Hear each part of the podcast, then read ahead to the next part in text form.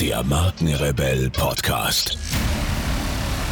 Spannende Interviews, wertvolle Strategien und provokante Botschaften für Führungskräfte und Unternehmer.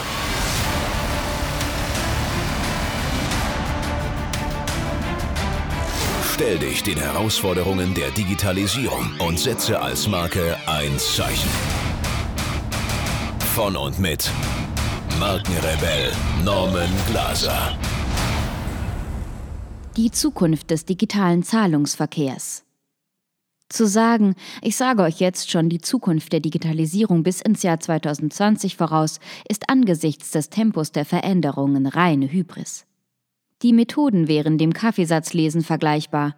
Man erinnere sich an vergleichbare Situationen in vergangener Zeit. Vor noch nicht einmal 15 Jahren war eBay die unumstrittene Königin des Internet. Amazon hatte sich auf Bücher kapriziert, niemand ahnte, was geschehen würde.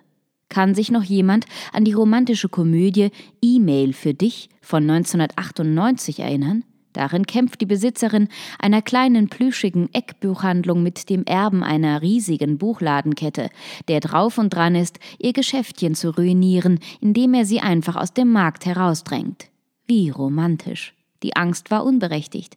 Nach wie vor gibt es in jeder deutschen Stadt wunderschöne kleine Buchhandlungen und Antiquariate.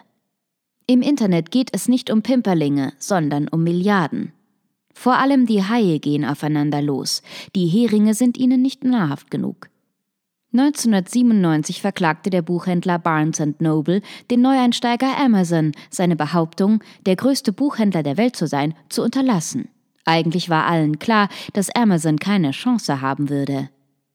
Blicken wir aber auf die seitdem stattgefundenen Entwicklungen zurück, kommen uns Ahnungen, wer heute nicht nur den kleinen Laden an der Ecke, sondern die Dickschiffe des Buchhandels gleich mit platt machen würde. Amazon höchst unternehmlich. Und nicht mehr nur Buchläden und Ketten würde Amazon vom Markt fegen, sondern alle Gemischtwarenläden gleich mit. Dass sich das so entwickeln würde, war aber weder vor 20 noch vor 10 Jahren in diesem Ausmaß absehbar.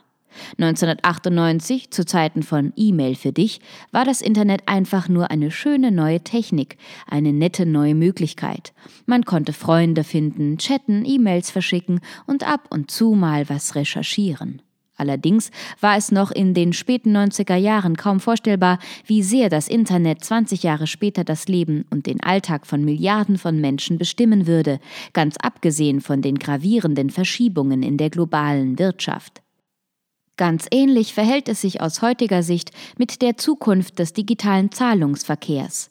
Und obwohl alles, was darüber gesagt werden könnte, nach wie vor ins Reich des Science Fiction gehört, denn wer kann schon sagen, was nächste Woche geschieht? Darf es gewagt werden, ein paar zärtlich zage Voraussagen zu treffen? Erstens. Der Anteil der digitalen Transaktionen wird weiter wachsen. Seit 2007, dem Jahr vor der großen Finanzkrise, ist der Anteil von Bargeldtransaktionen von 56 Prozent auf 42 Prozent des Gesamttransfervolumens zurückgegangen. Dies liegt Erstens daran, dass Online-Shopping immer attraktiver wird und zweitens, dass es überall immer leichter und bequemer wird, digital zu bezahlen. Als dritter Faktor kommt eine zunehmende Furcht vor Raub und Überfällen hinzu. Dank der exponentiellen Verbreitung von Smartphones und neuartiger digitaler Zahlsysteme wie PayPal, Square und anderer kann heute auch beim kleinsten Biobauern hinter den sieben Bergen elektronisch bezahlt werden. Neueste Smartphone-Apps wie Venmo oder Cash ermöglichen es allen Usern, die sich die Apps herunterladen, untereinander Zahlungen vorzunehmen. Auch öffentliche und staatliche Zahlstellen, von der Parkuhr bis zur Gebührenannahme in Behörden, stellen sich mehr und mehr auf Digital Payment um, beziehungsweise ergänzen die bisher vorhandenen Zahlungsprozeduren durch elektronische Vereinfachungen. Zweitens. Die Blockchain-Technologie wird auf breiter Front übernommen werden. Der enorme Vorteil von Kryptowährungen wie Bitcoin, Ethereum, Ripple oder Litecoin gegenüber herkömmlichem Zentralbankgeld ist, dass sie ohne eine zentrale Verwaltung bzw. einen koordinierenden, die Geldmenge und den Zins festgelegten Systemkopf auskommen. Gerade unter den derzeit herrschenden Bedingungen ist die Nutzung von Blockchains für den Zahlungsverkehr weniger kostspielig als die traditionellen Verfahren. Derzeit ist das Geschäft mit der Abwicklung von Kryptotransaktionen noch auf weniger Anbieter konzentriert. Das hat allerdings den Vorteil, dass das Volumen der von dem jeweiligen Abrechnungsprozessor verarbeiteten Transaktionen überschaubar bleibt. Aufgrund der relativ kleinen Anzahl von Teilnehmern können die Kosten, die für die Überwindung und das Management von Netzwerkeffekten anfallen, niedrig gehalten werden. Netzwerkeffekte entstehen, wenn sich die Kosten-Nutzen-Relationen von Produkten aufgrund von Veränderungen der Anzahl von Interessenten ebenfalls verändern. Etwas verschiebt sich. Sobald definitiv absehbar wird, dass Blockchain-Technologien die Transaktionskosten senken, werden sie mit großer Wahrscheinlichkeit auch von Institutionen, die sich bisher zurückhielten, für die Verarbeitung digitaler Zahlungen übernommen. Längst läuft hinter den Kulissen vieles, was schon morgen alles verändern wird. Einige Unternehmen haben bereits Schritte zur Übernahme der Blockchain-Technologie unternommen.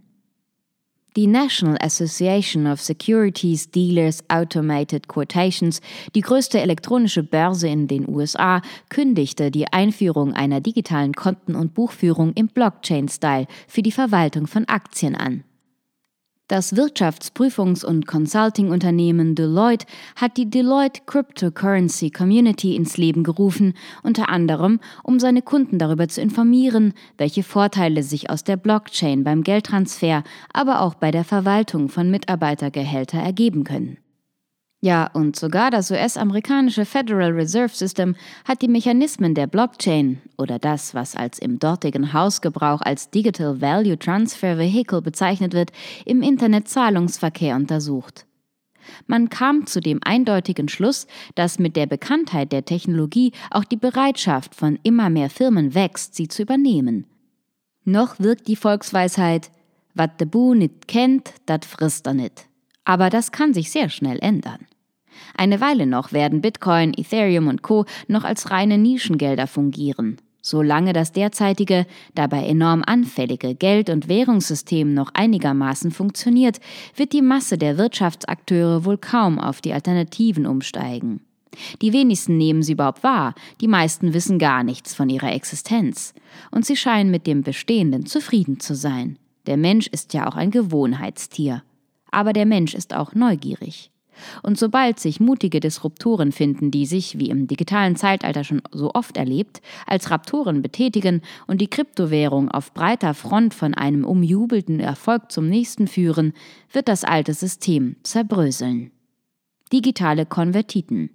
Schon jetzt läuft vieles im Hintergrund. Etliche Benutzer konnten riesige Gewinne einfahren, indem sie zu einer Kryptowährung konvertierten, was auch daran liegt, dass mit Kryptogeld Transaktionen betätigt werden können, die mit normalem Geld nicht durchführbar gewesen wären. Leider wurden und wird der Bitcoin auch für die Abwicklung illegaler Transaktionen missbraucht. So wurde ein in Anspielung auf die historische Seidenstraße Silk Road genannter Schwarzmarkt eigens für die Verschiebung von Gewinnen insbesondere aus Drogengeschäften betrieben. Als Zahlungsmittel fungierte der Bitcoin. Zwar kam man den Betreibern nach zwei Jahren auf die Schliche, aber schon nach vier Wochen erlebte die Plattform als Silk Road 2.0 ihre Wiederauferstehung. Mal sehen, was geschieht, wenn die Zentralbanken eigene Kryptowährungen in Umlauf bringen – es ist nur noch eine Frage der Zeit. Die Pläne liegen schon in den Schubladen. Es gibt übrigens keinen Grund, Angst davor zu haben.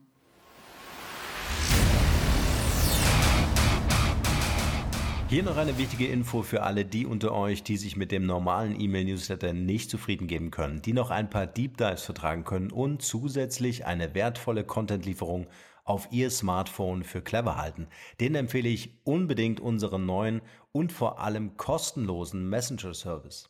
Ganz egal, ob ihr WhatsApp, Facebook Messenger, Insta oder Telegram verwendet, wir liefern euch alle neuen Podcast-Folgen, natürlich unseren monatlichen Ratgeber als E-Book sowie weitere spannende Informationen frei Haus in eure Lieblings-App. Und das alles kostenlos und ohne Werbespam. Das verspreche ich euch. Geht dafür einfach auf unsere Website www.markenrebell.de und klickt im Menü oben auf den Punkt Service. Probiert es einfach mal aus. Es ist kinderleicht und seid gespannt, was hier in den kommenden Wochen so alles abgeht. Wenn euch dieser Podcast gefallen hat, wären wir euch sehr verbunden, wenn ihr euch kurz Zeit nehmen könntet und uns eine Bewertung bei iTunes da lasst. Das dauert nur wenige Sekunden und ihr helft damit, dass auch andere diese Informationen erreichen und wir diesen Podcast für euch noch viel, viel besser machen können. That's it. Alle Informationen wie immer in den Shownotes. Nur das Beste für euch und bleibt rebellisch. Bis bald. Ciao.